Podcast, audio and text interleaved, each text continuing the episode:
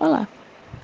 Este trabalho tem como objetivo é, explorar, por meio de um podcast, sobre o Egito Antigo, que é uma das sociedades da antiguidade, onde iremos correlacioná-lo com um famoso filme chamado A Múmia, que foi produzido pelos Estados Unidos em 1999. A dupla responsável pela confecção deste trabalho é Gabriela Amor Santos e Gabriela Aparecida Rodrigues da Silva.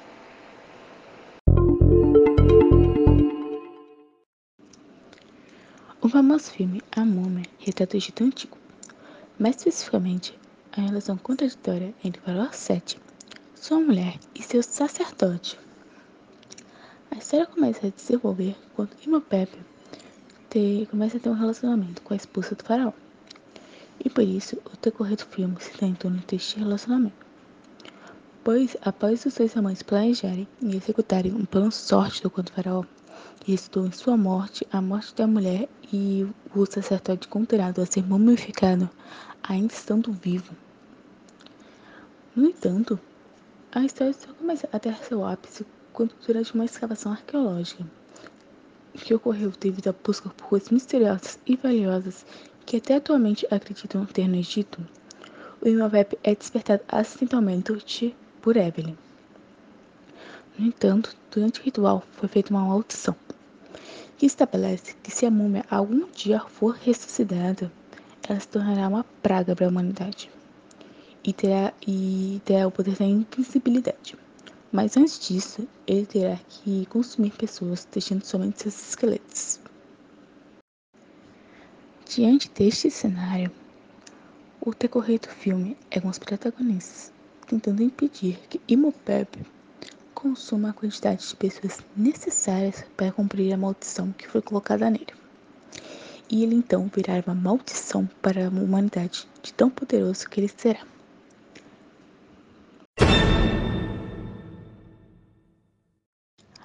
Mas apesar disso, o que os protagonistas não esperavam era que o sacerdote Imhotep, mesmo depois de todo esse tempo ter passado, ele ter estado na tumba sozinho e agonizando, ele ainda estaria extremamente apaixonado.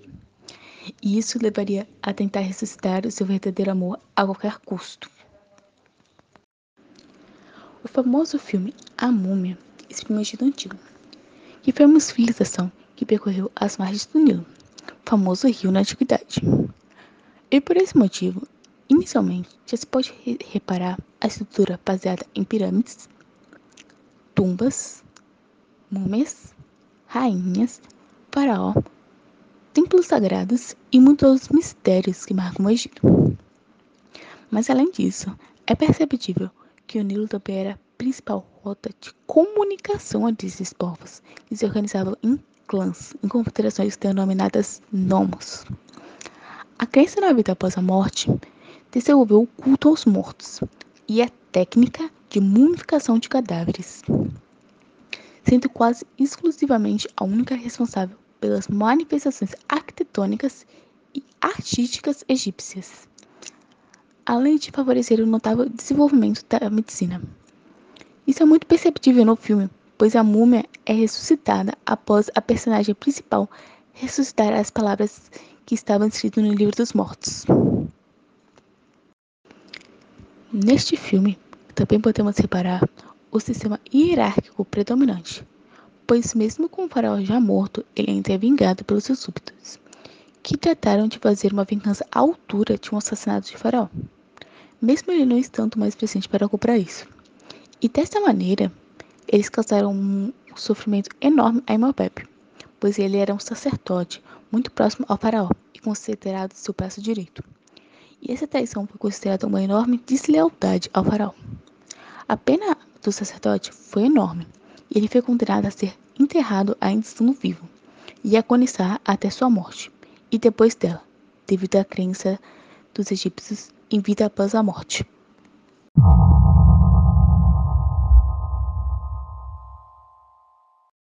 No topo da pirâmide hierárquica ficava o faraó e sua família. Abaixo estavam os sacerdotes, os altos burocratas e os aristocratas, descendentes dos antigos nomarcas. Mais abaixo localizavam-se os militares e os escribas. Seguia-se depois uma camada média composta por artesãos e comerciantes, e na base encontravam-se os camponeses e os escravos, que eram pouco numerosos, quase sempre prisioneiros de guerra. O faraó era a figura central, considerado a personificação do deus Sol.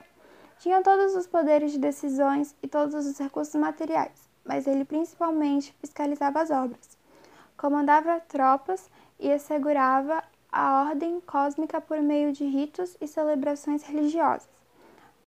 Já as elites sociais egípcias, responsáveis pela administração estatal, são formadas por sacerdotes, que também era o grupo mais poderoso no quesito político.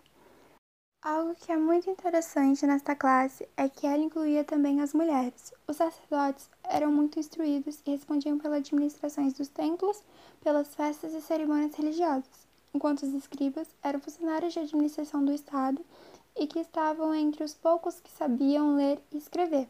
E os guerreiros formavam a tropa e, por fim, a elite do faraó, encarregados também pela guarda do monarca e sua família. Vale ressaltar que cerca de 80% da população do Egito era de camponeses, ou seja, eles eram a maioria. A função dos camponeses nessa sociedade era praticar a agricultura, a criação de animais. No entanto, nos meses de julho e outubro, em que havia pouca atividade no campo, eles eram empregados em outras tarefas. Os artesãos também eram uma categoria profissional numerosa, decorrente do fato de ser um ofício hereditário. Por isso, existiam famílias inteiras dedicadas a esta atividade. Já a classe de comerciantes era quem garantia produtos importados, enquanto os escravos, geralmente estrangeiros aprisionados nas guerras, constituíam a camada da sociedade mais explorada no Egito Antigo. As vestimentas também é algo marcante, pois elas são muito diferentes do que podemos ver atualmente. Devido principalmente ao clima quente, as roupas deles eram bem mais suaves sua grande maioria era feita de linho e somente os mais ricos utilizavam roupas tingidas e os enfeitavam com joias. Os homens utilizavam como vestimenta um tipo de saia que é dominada de chet. Já as mulheres, elas utilizavam vestidos longos e as crianças ficavam nuas com a cabeça raspada. É importante ressaltar também que as casas se localizavam geralmente em lugares elevados para não serem inundadas.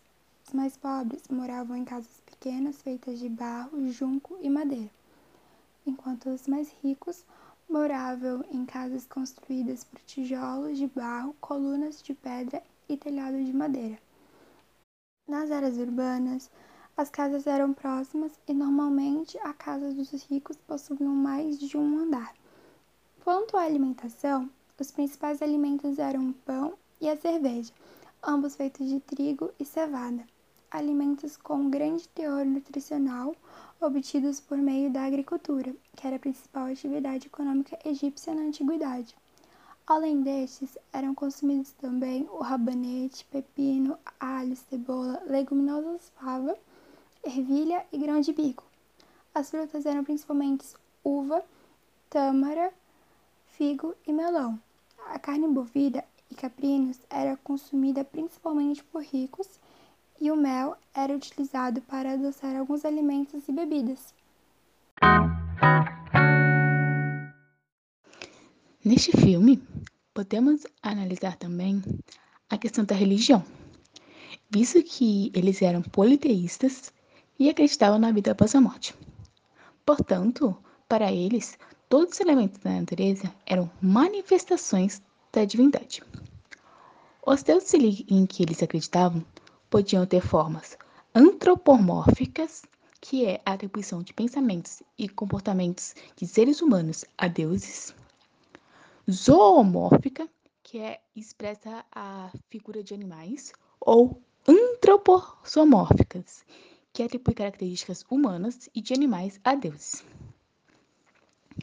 Foi devido a essa crença na vida após a morte que eles começaram a utilizar os rituais de mumificação, que servia para preservar o corpo até que o espírito retornasse a ele. A técnica de preservação utilizada varia principalmente de acordo com os recursos que a pessoa possuía e o seu estado estatal. o que realça ainda mais a questão da presença da hierarquia. Dado que, que se a pessoa fosse mais afortunada, ela teria um ritual bem mais elaborado e com técnicas de mumificação mais sofisticadas. Em sua forma mais elaborada, a de mumificação ocorria quando os sacerdotes lavavam o corpo com água e essências aromáticas. E em seguida retiravam o cérebro pelo nariz e também retiravam os outros órgãos por um corte lateral. E depois colocavam em vasos chamados canopos, que seriam então deixados nos sarcófagos. O coração da pessoa que queria ser mumificada era de extrema importância, pois este era considerado centro da inteligência e da força vital, e por isso permanecia no corpo mesmo após a morte. Depois de retirada dos órgãos, o corpo era coberto por natrão e permanecia assim por cerca de 40 dias até desidratar. Depois de desidratado, o corpo é lavado com coma arábica e cominho, e então coberto com betume. Quando finalmente enrolado em bandagens de ninho fino e colocado as joias e amuletos para proteger então a pessoa.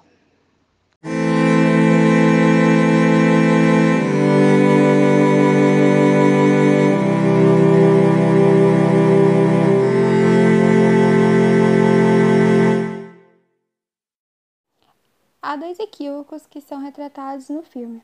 O primeiro é a presença das pirâmides e esfinges na região de Tebas, pois as pirâmides eram construções reservadas aos mortos e, consequentemente, não eram colocadas dentro das cidades. E o segundo são as estátuas de Anubis, deus egípcio dos mortos, visto que ele não era comumente representado em estátuas pelos egípcios. Além disso, acredito que a produção não foi muito realista ao representar o templo de Karnak, pois o mesmo se mostra muito exagerado e também não era dedicado ao deus Anubis, que é o deus dos mortos, mas sim ao Amon, deus da mitologia egípcia. Quanto às formas de pesquisa e comunicação, elas podem ser consideradas antiquadas para atualmente, mas para a época é muito avançada, como por exemplo o Livro dos Mortos, que continha diversos escritos de rituais e ensinamentos. Seus textos eram escritos em papiro, envolvidos em pedaços de material de que eram elaboradas as múmias e compostos por ricos ornamentos. No fim, em questão ao filme, o que Imhotep mais tem medo são os gatos pois, segundo o filme, eles são os guardiões do mundo interior. No entanto, este é Anubis. Os gatos, na verdade, são símbolos de proteção, fertilidade, maternidade e representação da deusa Bast. Este filme é considerado um clássico e teve um remake lançado em 2017. O filme da nova versão conta com autores como Tom Cruise e Sofia Boutella, uma das principais diferenças retratadas nesse filme é que na versão mais recente, a pessoa que trai o faraó é a sua filha e o seu sacerdote, e não a sua esposa.